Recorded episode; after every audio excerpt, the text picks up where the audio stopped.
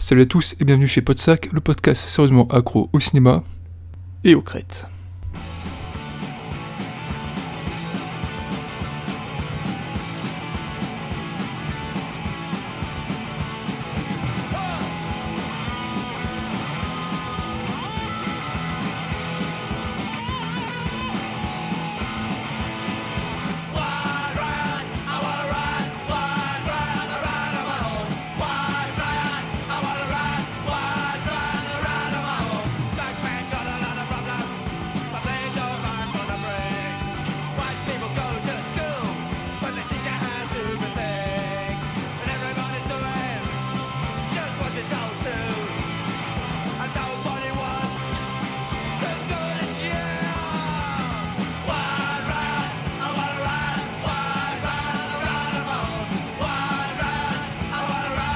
J'aimerais enfoncer des portes ouvertes, je dirais que nous vivons une époque étrange.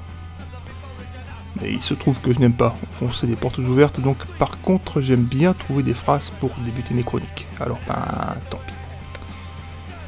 Je sais pas si vous avez remarqué, mais on vit une époque assez étrange quand même. Hein.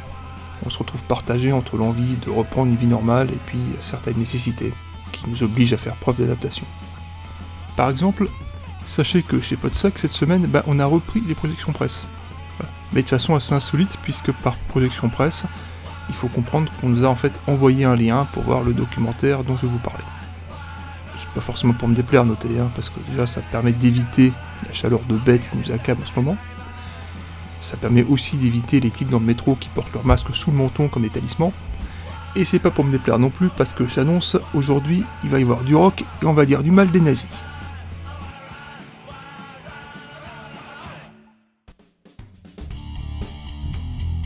White Riot prend place en 1979, au Royaume-Uni, à une époque où ce pays ressemble pas mal à certains pays qu'on connaît aujourd'hui. Pour faire court, l'extrême droite, représentée par un parti qui s'appelle le National Front, bah est alors aux portes du pouvoir et participe à la libération et à la banalisation du discours raciste. Aidé par une police au mieux laxiste, au pire complice, les actes de haine envers les minorités se multiplient le contexte économique n'aide pas non plus, hein, et comme souvent, des experts de tout poil vont vous expliquer, euh, le plus sérieusement du monde d'ailleurs, bah, que tout ça c'est surtout la faute des pauvres qui font rien qu'à toucher les aides sociales, mon bon monsieur. Hein. Résultat, eh bien, le National Front rassemble presque un quart des votes. Et comme l'extrême droite en France d'ailleurs, bah, il n'y a pas de solution. Mais bon, il y a des coupables à jeter à la vindicte populaire et il se contente de flatter les bas instincts de son électorat. Et le pire, c'est que ça marche. Le discours de l'extrême droite se bannisse tellement que certains punks, sous prétexte de rébellion, se mettent à virer néo-nazis. Et quelques grandes stars se mettent même à soutenir les candidats du National Front. Alors ça commence avec David Bowie qui déclare un jour que l'Angleterre est prête pour un dirigeant fasciste.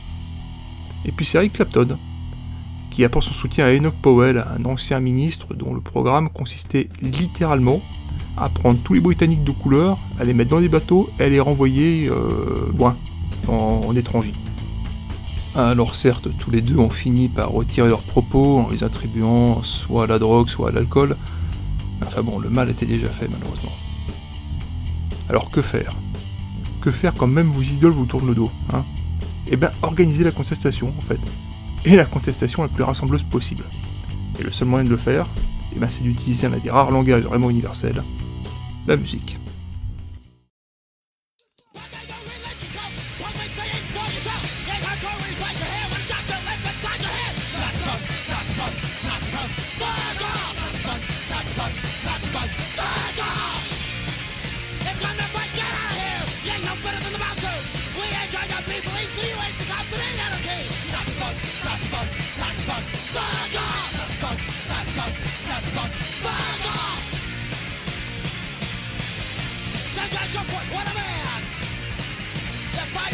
precinct wins.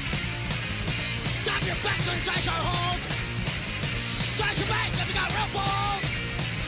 There's nothing left to get the goal. Realize these are new school and conscious business.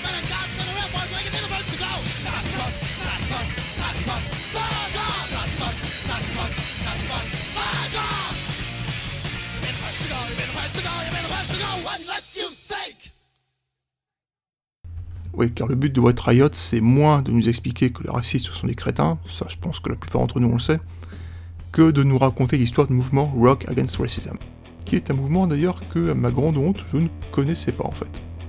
Alors pour faire court, le reste est développé dans le film, rassurez-vous, Rock Against Racism, ça a commencé par un fanzine dont la popularité a amené à l'organisation de manifestations antiracistes et un concert géant de soutien à Londres qui a réuni des groupes issus majoritairement de la scène punk anglaise, hein, notamment Tom Robinson, et puis bien entendu The Clash, qui sont les auteurs de la chanson qui donne son titre au film d'ailleurs, White Riot, qui est en fait une ode à la révolte, hein, et que certains imbéciles pas, qui n'ont pas fait attention aux paroles, euh, voyaient comme un hymne à la race blanche, en fait, euh, obligeant d'ailleurs le groupe à se la réapproprier.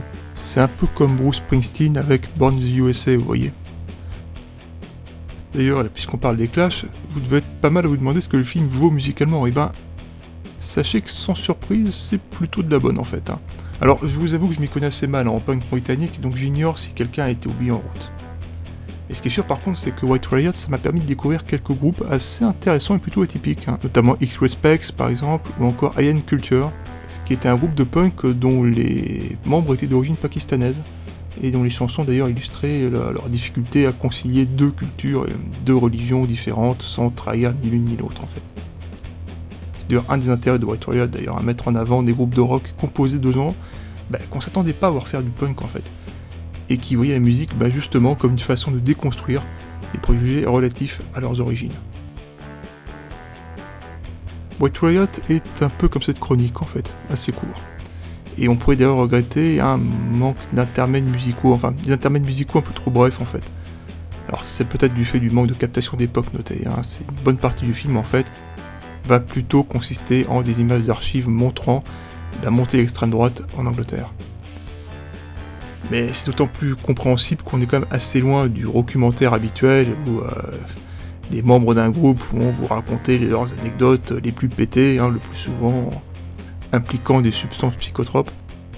Non, là le ton est un peu plus, un peu plus sérieux on va dire, vu que les enjeux, ben, c'était un peu plus important que juste ne pas vomir dans l'ampli du bassiste.